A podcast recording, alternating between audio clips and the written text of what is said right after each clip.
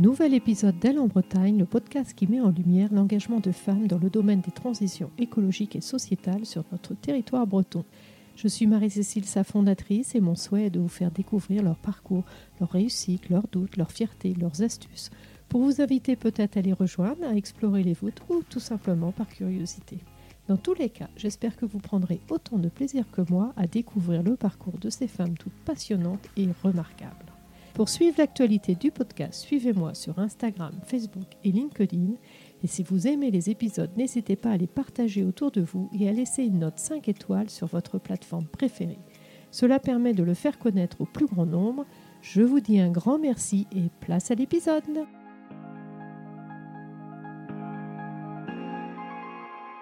Plus tabou que le sexe sont les sous, notamment au sein du couple. Et si les inégalités salariales sont devenues un sujet, les inégalités de patrimoine entre hommes et femmes ont doublé en 20 ans.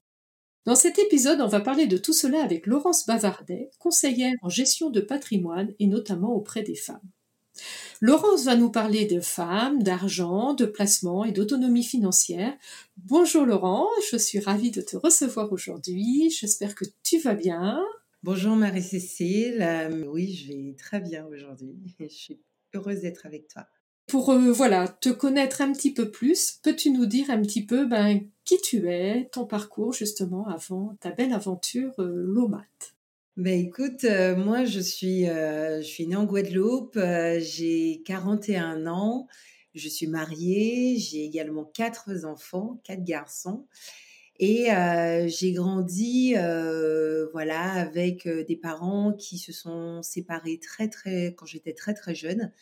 et un peu naturellement, j'ai eu, j'ai été avec ma mère et qui a été pour moi déjà une, une vraie première figure de femme indépendante, intelligente, qui savait vraiment ce qu'elle voulait euh, et quelque part, je pense que ça a un peu forgé mon caractère et ma vision et ma sensibilité et mon regard auprès des femmes depuis ma petite enfance.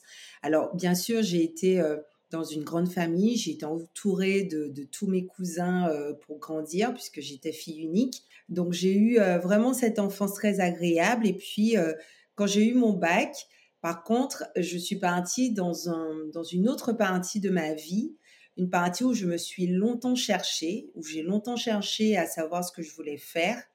Et puis, j'ai entamé différents types de formations, j'ai accumulé même différents types de formations sans jamais vraiment trouver euh, là où j'allais euh, me sentir bien et là où j'aurais eu euh, un peu une mission à accomplir professionnellement. Donc, ça a été très long jusqu'à ce que je trouve ma voie avec aujourd'hui la gestion de patrimoine. Dans la préparation, tu m'as même dit qu'il s'est passé 18 ans entre justement voilà l'obtention de ton baccalauréat et la création de donc de l'OMAT, qui est ton agence en gestion de patrimoine. Euh, tu sais, quand on est jeune et qu'on se cherche comme ça, on touche un petit peu à tout. J'ai j'ai vraiment été dans différents univers. J'ai fait un peu de communication, j'ai fait de la gestion d'équipe, j'ai travaillé dans le secteur euh, du textile, j'ai travaillé dans la grande distribution, j'ai travaillé dans dans, la restauration. Et puis voilà, je, tâtonnais un petit peu partout. J'ai rencontré mon époux actuel. On était euh, en fin d'année euh, d'études, en début d'année professionnelle. Et lui, rapidement, sa carrière, en fait, s'est tournée vers une opportunité où le poste était mobile. Donc, en plus, moi, de chercher et de me retrouver dans différents secteurs d'activité, eh bien, je me retrouvais aussi à démissionner, à le suivre, à être dans des périodes de chômage, euh, à commencer à aussi euh, vivre euh, des moments de maternité avant mon premier enfant et, ainsi de suite. Et là, en fait, à chaque fois, c'était toujours entrecoupé. Il y avait toujours cette espèce d'instabilité qui, qui était là, qui était présente, de ne pas savoir et, et d'avancer toujours à tâtons. Donc une instabilité dans mes émotions, parce qu'en plus je suis quelqu'un de très émotive, dans, ma confiance en moi, parce qu'à chaque fois, il y avait toujours un questionnement de se dire, bah, qu'est-ce que tu vas faire demain? Et, l'inconnu me faisait aussi très, très peur. Et puis une instabilité aussi dans mes finances, parce que même si mon foyer était, était plutôt bien portant, moi, je dépendais en fait de lui dans les situations où je n'avais pas d'emploi et où je le suivais par rapport à son métier.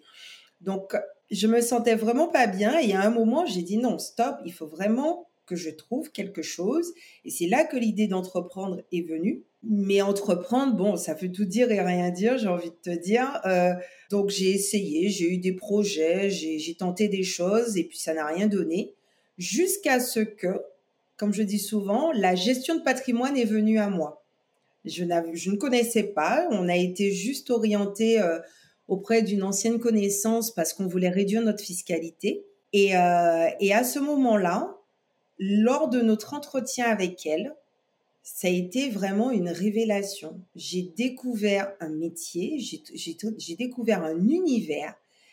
On a un peu parlé de, de finances, mais vraiment qu'un peu. On a beaucoup parlé des projets que je pourrais avoir dans ma vie. Et cette espèce de moment d'introspection sur moi-même m'a plu et je me suis dit, mais voilà un métier que je pourrais faire avec d'autres personnes. Et en même temps, mon mari, lui, il était très à l'aise, il était dans ses baskets.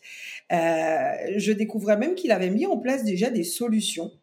Et là, je me disais, mais il y a un fossé entre lui et moi.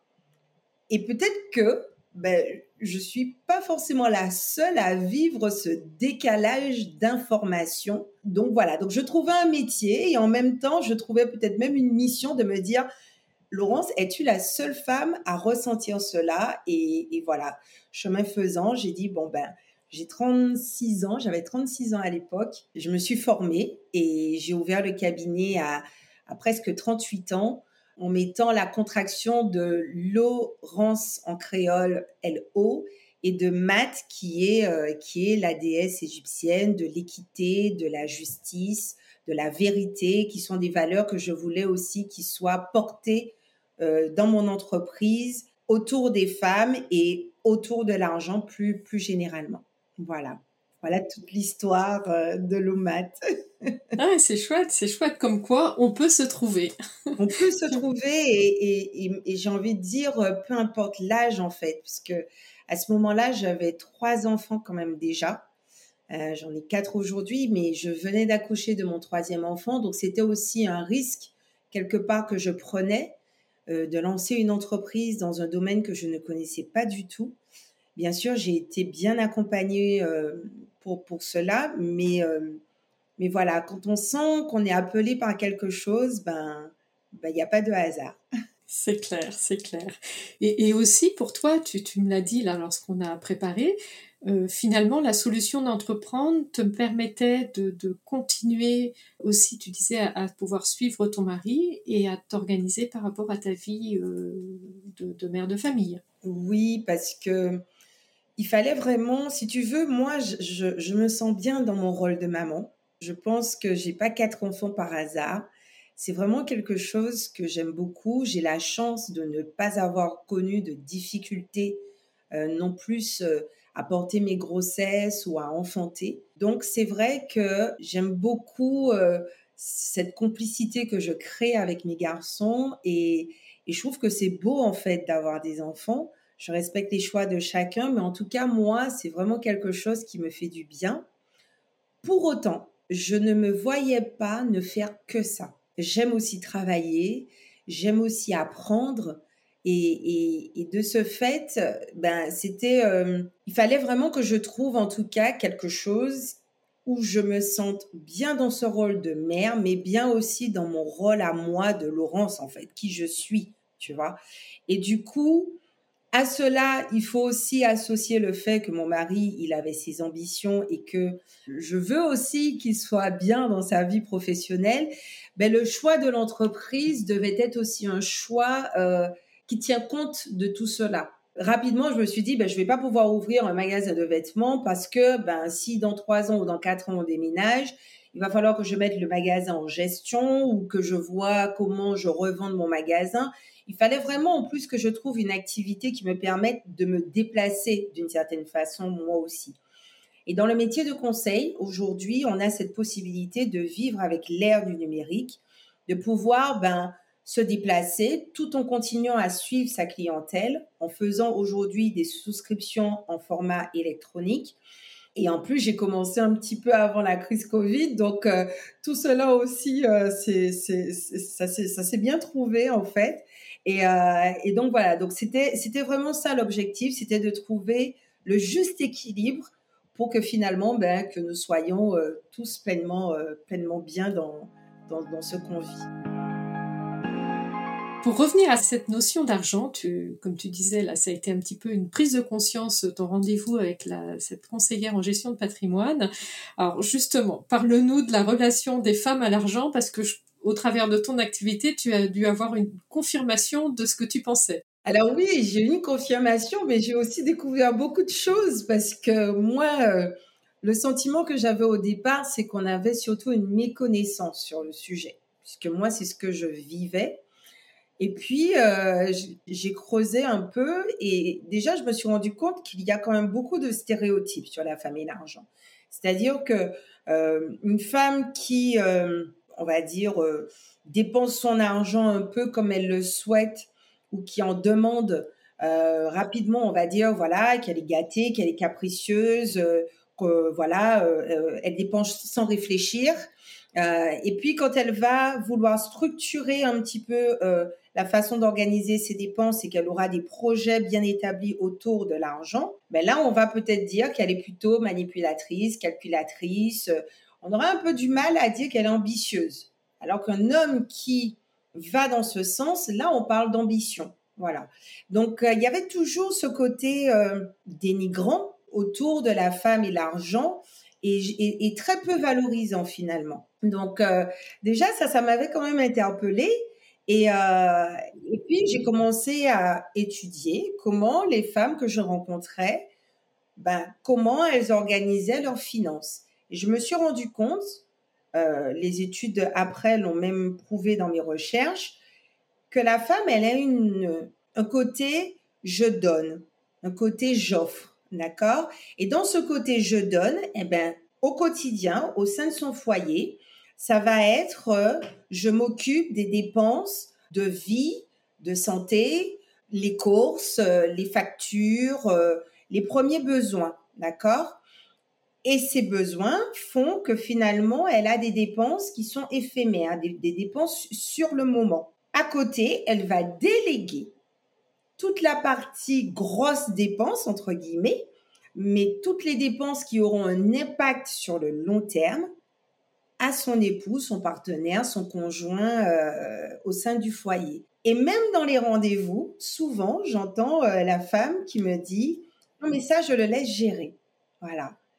Et ça, ça m'avait un petit peu euh, interpellée au tout début de, de, ma profession parce que je me suis dit mais non, il, là il faut remettre les choses à leur place et, euh, et comprendre pourquoi en fait, pourquoi elles ont euh, ce rapport euh, de dépenses du quotidien, de gestion du budget pour une courte durée et peu de visibilité sur le long terme. Alors justement, pourquoi alors? La première chose que j'entends souvent, c'est que de toutes les façons, les chiffres, on n'y comprend rien. Ça n'a jamais été prouvé que l'homme a plus de prédisposition aux mathématiques que les femmes. Pour autant, c'est ce qu'on nous inculque hein, des fois. Et du coup, ben, par ce message qui subliminal, voilà, subliminal depuis toute petite, euh, voilà. Eh ben, elles sont des, elles sont des tâches où elles s'en éloignent petit à petit, et puis finalement, elles ont le sentiment que ce n'est pas fait pour elles. Or, il y a rien du tout qui permet aujourd'hui de le dire, et euh, bien au contraire. Euh, quand on, j'avais, j'avais lu une étude dessus, quand on fait un test entre les hommes et les femmes sur des questions où il pourrait y avoir un peu de maths, un peu de chiffres, etc., on obtient quasiment les mêmes résultats. C'est simplement que par contre, les femmes vont générer un peu plus d'angoisse à passer cet examen par rapport à ce qu'elles pensent avoir comme rapport aux chiffres. D'accord? Donc en fait, tout est tout à fait possible pour une femme de pouvoir gérer ses finances au lieu de se mettre dans une relation, dans un rapport de je n'en suis pas capable, je n'ai pas les prédispositions pour, et euh, plutôt de s'auto-saboter et de laisser finalement pleinement la place à l'homme dessus. Donc ça, c'est la première chose. La deuxième chose, c'est que par méconnaissance du monde de la finance, beaucoup vont dire, je n'ai pas les moyens d'investir. Je n'ai pas les moyens de mettre en place des solutions. Parce que pour beaucoup, qui dit patrimoine dit fortuné, dit euh, bon euh, revenu dans le sens euh, catégorie socioprofessionnelle plus. Et au contraire, ça c'est quelque chose que je, je, martèle même à mes clients, c'est que non, il ne faut pas forcément avoir de hauts revenus pour mettre en place des solutions patrimoniales. Faut avoir une situation saine.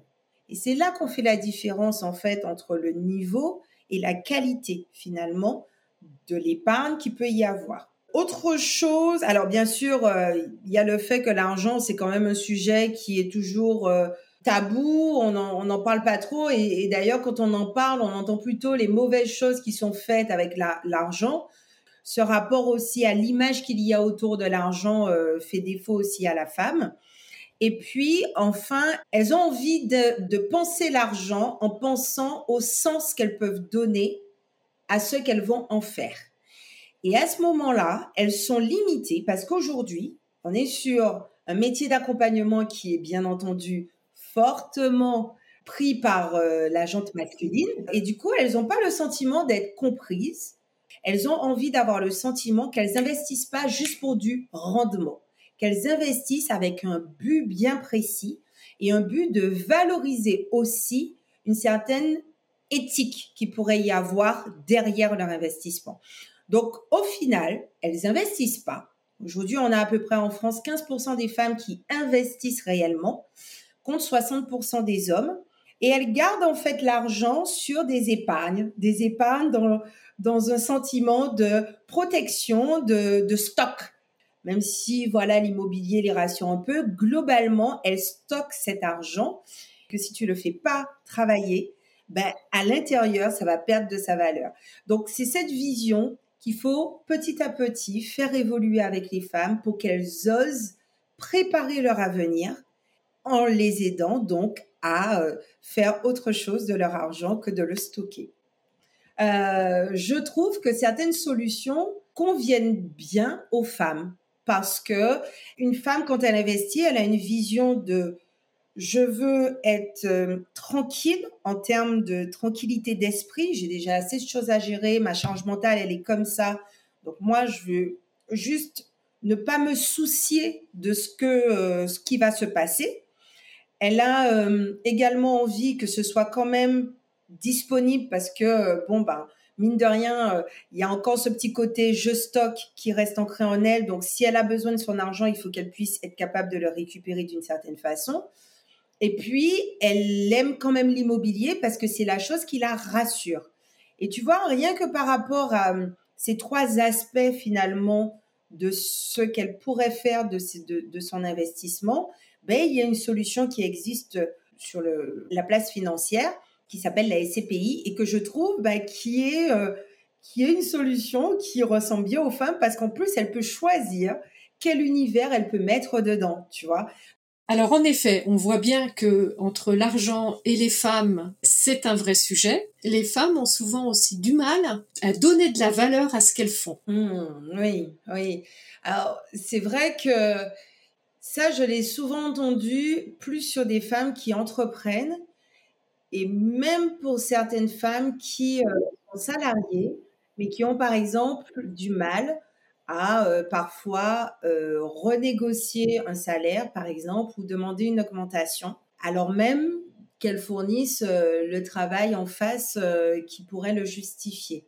Dans mes débuts, en tant qu'entrepreneur, c'est une question qui, que je me suis posée parce qu'il y a eu un moment où effectivement, dans tous les projets et dans toutes les offres que je voulais euh, proposer à, ma cible, quand il a fallu mettre un prix dessus, je ne savais pas.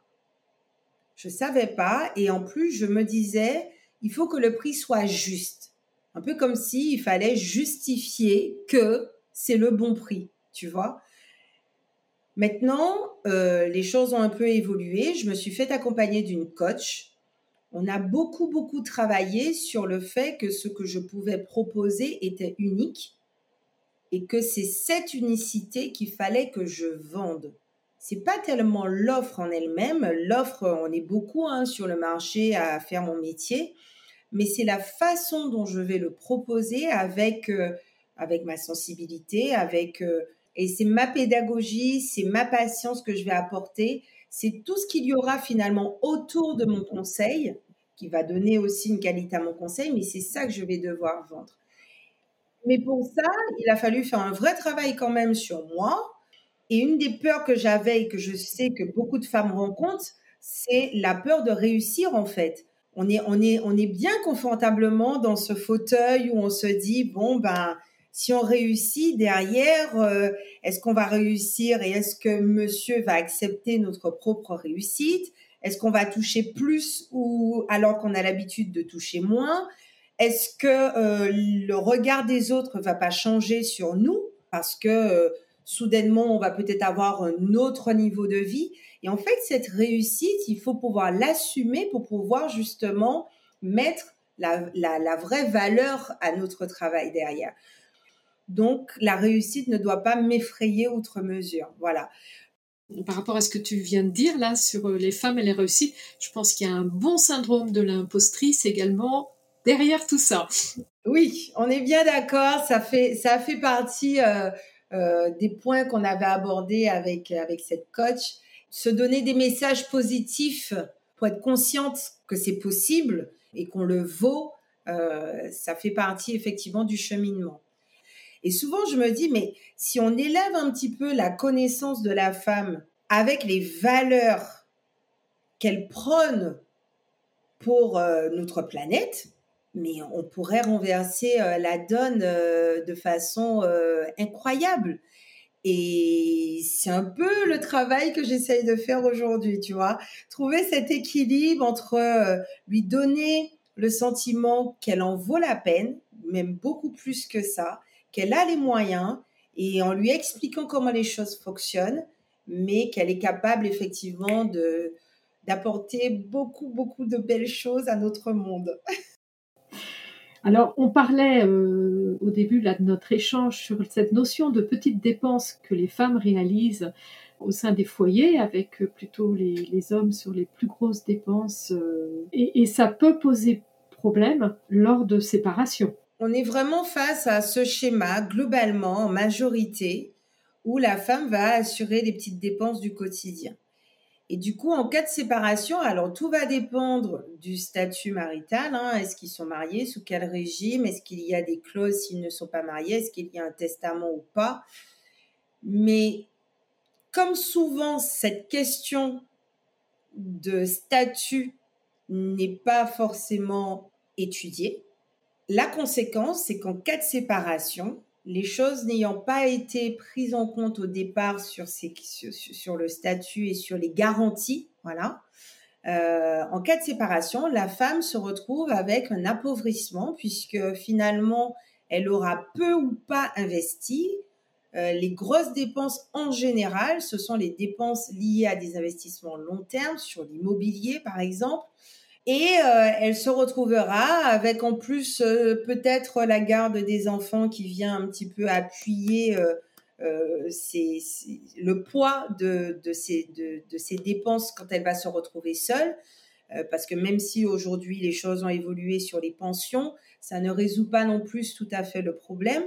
Donc voilà, elle se retrouve démunie et, en plus, sans savoir finalement, ben, qu'est-ce qu'elle va devoir faire? Donc son insécurité est grandissante à ce moment-là. Et malheureusement, bah, pour rattraper les choses, avec la charge des enfants s'il y en a en plus, c'est bien entendu un peu plus compliqué.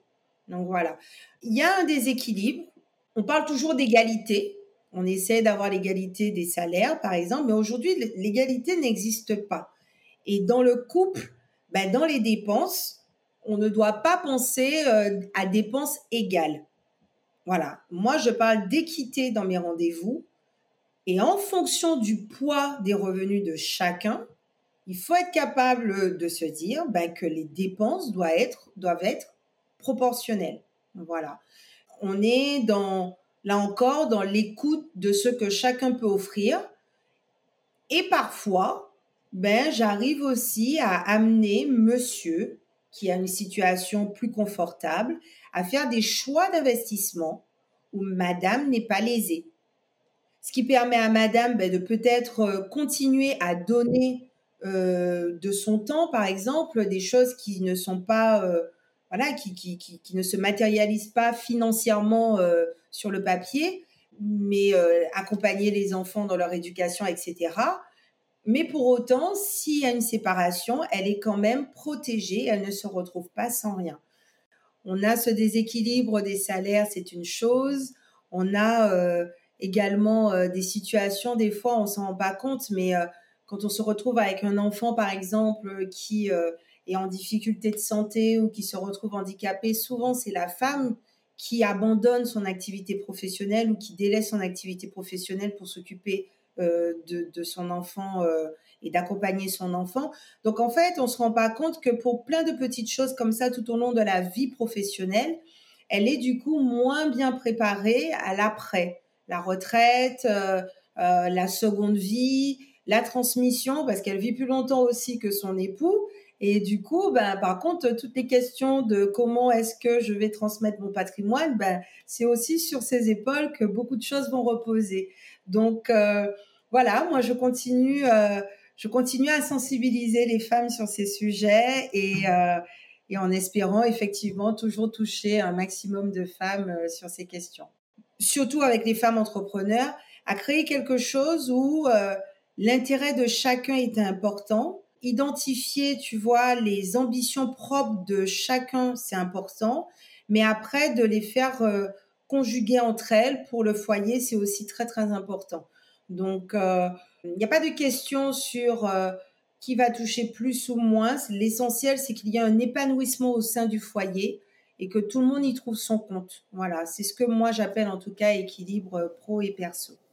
Alors justement, par rapport à ça, comment tu fais avec quatre enfants assez jeunes? Je ne crois pas que tu aies donné leur âge et cette activité professionnelle. on a compris que le numérique était très aidant, mais malgré tout. Alors oui, j'ai quatre. Alors mes enfants, mon aîné, il, aura 11 ans et mon dernier euh, va sur ses deux ans. Donc tu vois, euh, voilà, je me suis bien amusée là sur les dix dernières années. et euh, comment je fais? Alors oui, c'est vrai que le numérique m'aide beaucoup parce que la coach en fait, qui m'avait accompagnée aussi pour pour monter mon entreprise, il y a eu un moment aussi où on a parlé un peu de la réorganisation au sein de mon foyer parce que mine de rien, quand euh, quand j'ai décidé de créer mon entreprise, j'ai aussi apporté à mon foyer un bouleversement. On avait un peu l'habitude d'avoir, euh, je suis au chômage, je suis en maternité, je travaille, je démissionne. C'est un cercle, c'est un cycle qui, qui revenait en fait fréquemment. Et puis là, tout d'un coup, non seulement je crée mon entreprise, donc il y a une perte de revenus, mine de rien, au départ, mais en plus, je crée mon entreprise à mon domicile. Puisque pour réduire aussi les frais de démarrage, ben, euh, je suis à mon domicile. Donc, euh, la, la, la, la, barrière, on va dire, entre maman et au travail et maman et maman, déjà, il a fallu quand même euh, la créer et là, je, je, pense que j'ai beaucoup, beaucoup, beaucoup discuté déjà avec mes enfants pour qu'ils comprennent ce que cela signifie. Je leur ai expliqué que ce que leur papa faisait quand il allait à, à, son poste de, de travail, ben c'est ce que je faisais quand je rentrais dans cette pièce de la maison qui s'appelait mon bureau et que euh, euh, c'était important de, de, comprendre en fait ce que ça voulait dire derrière. Et puis j'ai aussi travaillé sur moi, j'ai travaillé sur le fait de savoir dire non à certaines choses, de me mettre des limites, de mettre des limites à mes enfants, à mon mari également. Euh, j'ai appris à demander de l'aide parce que ça c'est très important un peu de lâcher prise tu sais un peu de je peux pas tout contrôler je peux pas tout faire certes je suis à la maison mais je travaille donc en fait il va falloir ben que je demande de l'aide à la famille aux voisins euh, que je prenne quelqu'un une aide à domicile que je que je me fasse aider aussi tout simplement ça a pris du temps hein, parce qu'au début en tant que femme on se dit mais c'est évident enfin je travaille en fait. Euh, comment euh, personne ne comprend dans cette maison que je travaille? On a un peu, euh, cette, ce raisonnement de se dire qu'on vit quelque chose et que ben du jour où j'ai compris que c'est pas si évident que ça pour ma famille, ben j'ai accepté de prendre un peu plus de temps pour les aider à accepter ce changement, ce bouleversement et c'est pas du 50-50 en fait l'équilibre pro perso pour l'épouse. Pour moi, c'est plus une question de qualité. C'est est-ce que j'arrive à m'épanouir professionnellement? Est-ce que j'ai les moyens pour le faire? Et dans ces moyens, est-ce que j'ai expliqué à mon entourage ce que je vivais? Est-ce que j'ai entendu ce que eux ils vivaient pour pouvoir justement ne plus être dans un rapport 50-50 euh, voilà, j'ai fait telle tâche ménagère, euh, j'en ai fait trois, il faut que tu en fasses trois, j'ai passé une heure avec les enfants, il faut que tu passes une heure avec les enfants. Pour moi, ça marche pas vraiment comme ça. Voilà. Et tu me disais que tu avais, euh, tu t'étais trouvé des outils pour t'aider. Alors, est-ce que tu as des quelques tips, quelques petits conseils justement? J'ai trouvé des outils pour tout parce que, en fait, ma coach me disait, mais Laurence, quand tu demandes de l'aide, c'est pas forcément de l'aide. Euh, ben, il y a quelqu'un qui va venir et qui va et que tu vas payer alors que tu es en démarrage d'activité, que tu as peut-être pas de quoi te payer une assistante administrative. Et donc euh, aujourd'hui, à l'ère du numérique, il y a quand même pas mal d'outils euh, qui n'ont pas le même coût euh, et donc impact financier sur mon entreprise que par exemple de prendre ou d'embaucher quelqu'un. Et dans mes exemples, je prends Calendly, Calendly, qui est un outil formidable pour pouvoir aujourd'hui dans mon entreprise fixer mes rendez-vous, faire mes emails de rappel, faire mes SMS de rappel pour être bien sûr que mon rendez-vous, il va être de qualité, que la personne sera à l'heure, qu'elle aura euh, envoyé en amont les pièces. Si elle a oublié, ben, qu'elle reçoive le message de rappel pour que le jour du rendez-vous, le rendez-vous soit de qualité avec tous les éléments qu'il faut. Donc, euh, tu vois, ça, c'est un des outils que j'aime beaucoup. Euh, comme autre outil et comme même en gestion de mon, là plutôt à la maison, aujourd'hui, j'ai l'application Jo, J-O-W, qui me permet ben, de faire mes menus de la semaine, de transférer en fonction de mes menus les courses dans mon panier de mon supermarché où je vais récupérer au drive et du coup, tout est clair en fait, tu vois. Donc, je pense qu'il y a, voilà, c'est des petits outils comme ça. Aujourd'hui, j'ai un planning partagé avec mon époux. Donc, on arrive ben, à se fixer des, des, des, des, rendez-vous, savoir quels sont les impératifs, savoir, euh, ben, voilà, si euh, les enfants, ils ont des activités, si, euh, si je peux pas me déplacer, si un rendez-vous médical qui s'est installé, ben, que lui aussi, il puisse voir si en fonction de sa disponibilité, même si c'est pas prévu au départ, ben, qui peut me venir en relais alors que c'était pas forcément prévu au départ. Donc, euh, des fois, c'est des, vraiment des, petites choses, tu vois. Et, euh, donc, voilà, sur, euh, sur la gestion du budget, j'ai une application aussi qui me permet de voir tous mes comptes et de savoir, ben, aujourd'hui, comment mes épargnes se portent et comment mes investissements également se portent également.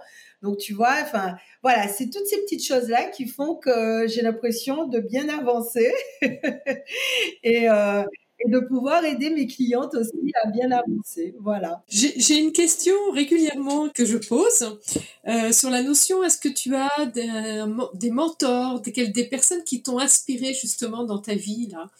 Jusqu'à aujourd'hui Alors, tu vois, je vais, je vais peut-être surprendre euh, celles et ceux qui vont m'écouter, mais moi, j'ai quelqu'un que je regarde. Alors, j'en ai deux.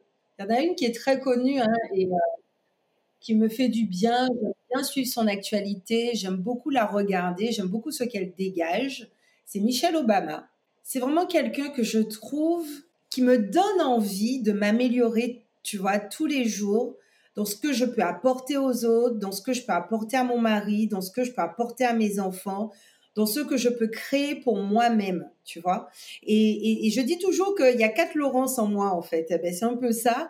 Et, quand je la regarde, elle a une façon d'être simple, d'être entière, d'être euh, rayonnante et, d'être forte en même temps, mais tu sais, une douce force. Et, j'aime bien ce côté ambivalent quand je la regarde. Et voilà, j'aime beaucoup J'aime beaucoup son histoire. Euh, voilà, Michelle Obama, c'est vraiment, c'est vraiment quelque chose, quelqu'un que je regarde euh, et que je suis de très près.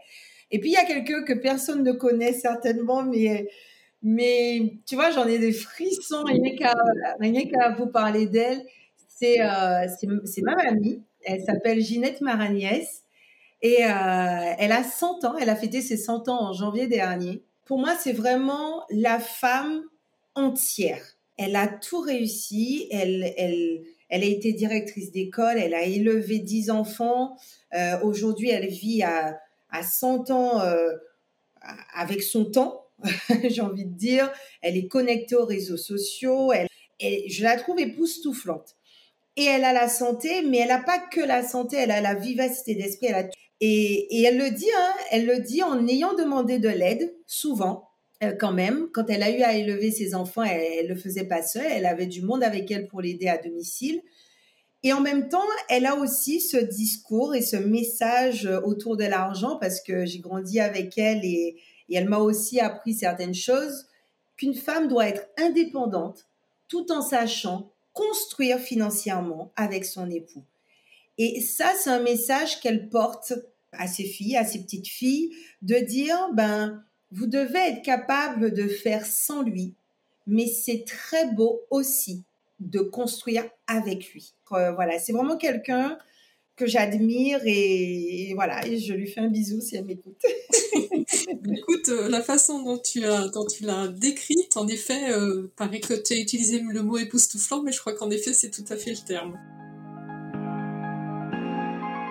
Merci à toi. Merci à toi, Marie-Cécile. Merci à toutes et tous qui nous écoutez. Merci aussi pour votre fidélité. Je vous dis rendez-vous dans deux semaines pour le prochain épisode. Kenavo